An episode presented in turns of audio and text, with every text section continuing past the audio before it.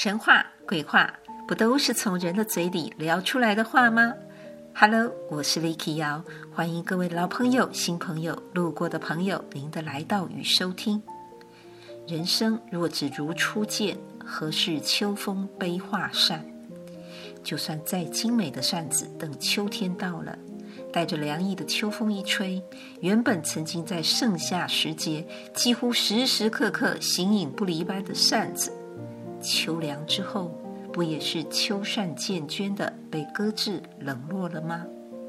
扇子如此，人的情缘往往也是如此。大家熟悉的《刀郎山歌聊斋》专辑里《花妖》这首歌，和《聊斋志异》里的花妖故事情节，其实并没有对应的关系，可是两者都深刻描绘了。男女双方机缘凑巧的相逢之后，碍于身份、时空等因素，就算彼此强烈的牵挂，却从此无缘再相守的遗憾。这时候，我们不禁会想：如果有来生，他们的下一辈子，倘若能在同一时空再相遇，多好啊！但是，就算今生重逢的了却前生未了情这个心愿，是否真的就能够从此幸福快乐的度过一生吗？这一集我们就从刀郎的花妖和清朝袁枚笔下一位高官的故事来聊聊吧。刀郎花妖。以杭州为地理背景，用杭州在不同朝代、不同时期的地名，点出了他们之间的阴错阳差，铺陈出一个穿越千年的凄美爱情故事。第一是从歌词里“君住在钱塘东，妾在临安北”，钱塘东、临安北这两个地名。我们从这里也可以推算出，他们相遇是在北宋时期的杭州，同在杭州，但是相距遥远。而且从“君去时何衣红，小奴家腰上黄”，衣着上的颜色和打扮，显示出两个人生长环境和身份的悬殊。等到再进到轮回里面，偏偏。寻插了罗盘经。第二是两个人都投生在同一个地点——杭州，没错，相约而来，但是却穿越在不同的时代。男的生在西元九百多年唐代的杭城，女的则出生在西元前一百多年前西汉的时期，泉亭。现在的杭州。当时的全亭，唐代跟西汉相差千年呐、两人终不得相见。好不容易第三次再世为人的机会又来了，女主投胎到了男主的第二世唐代的杭城，她追了过去。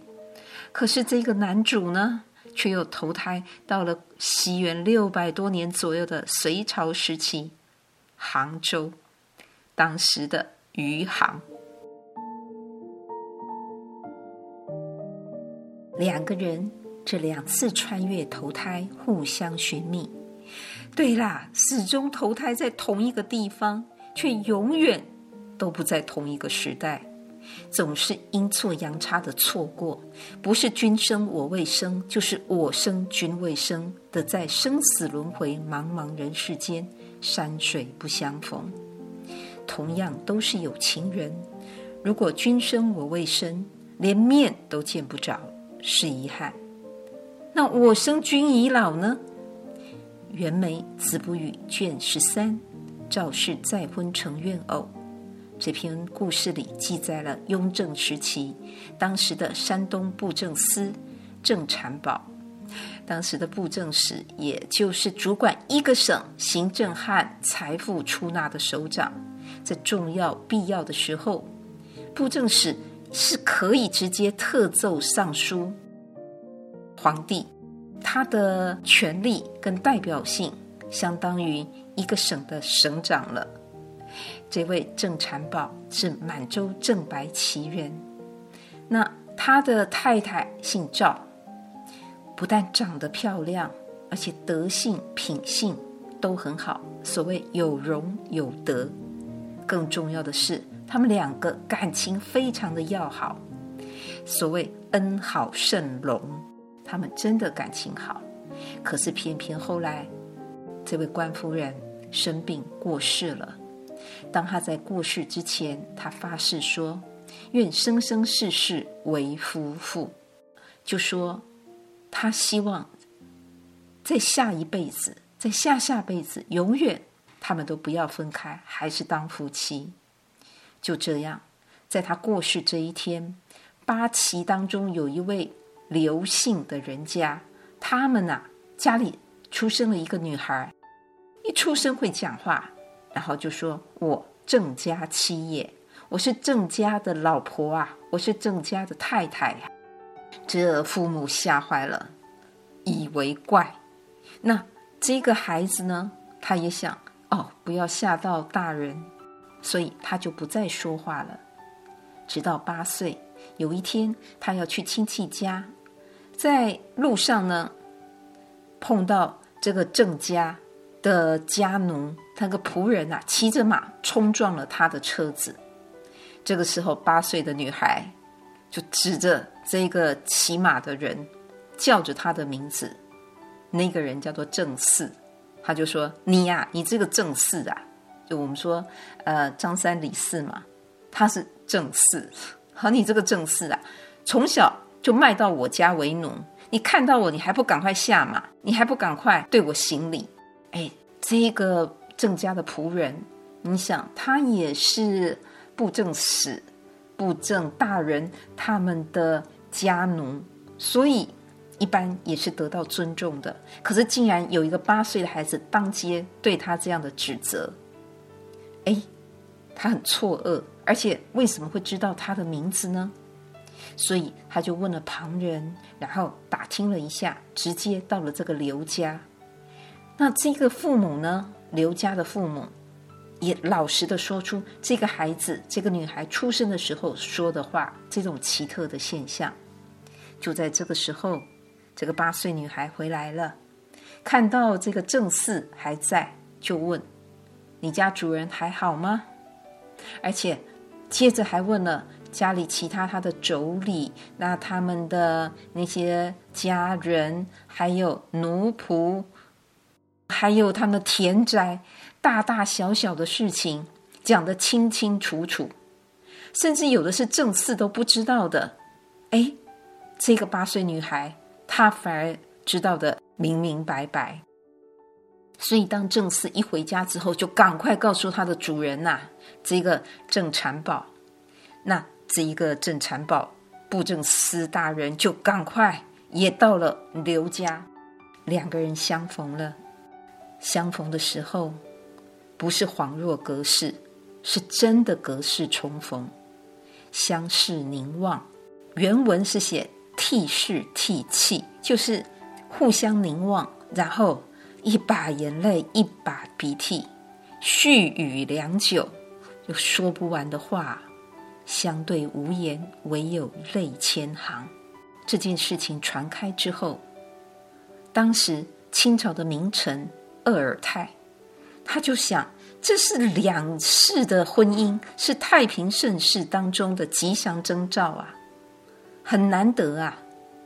所以他就劝这一个布政司，他说：“你就娶了吧，你应该再续良缘呐。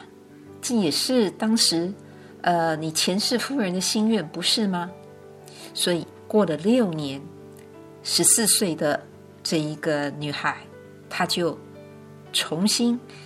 实践了他当时的愿望，他们就又再续前缘了。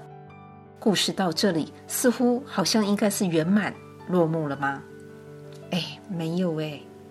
想一想，新娘是十四岁的再来人，再续前世缘，但是嫁的是新郎，嗯，应该叫老郎了吧？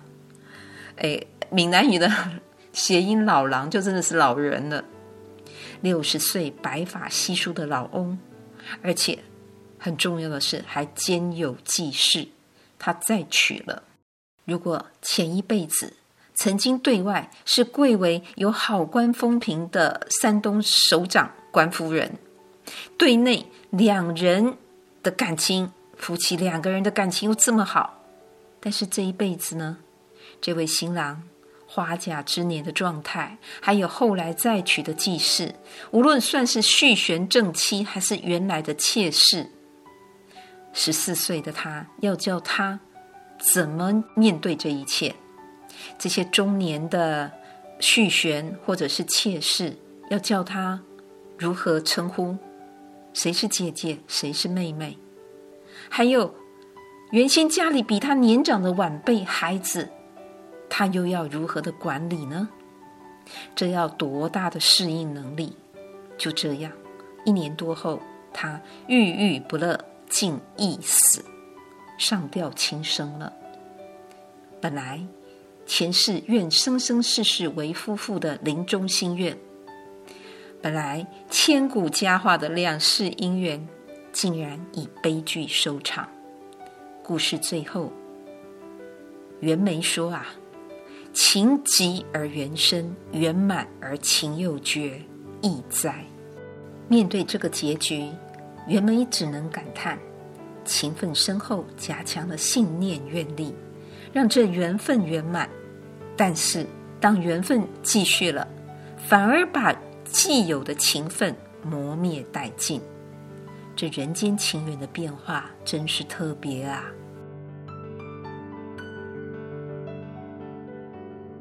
世界上最远的距离是什么？诗人程东武。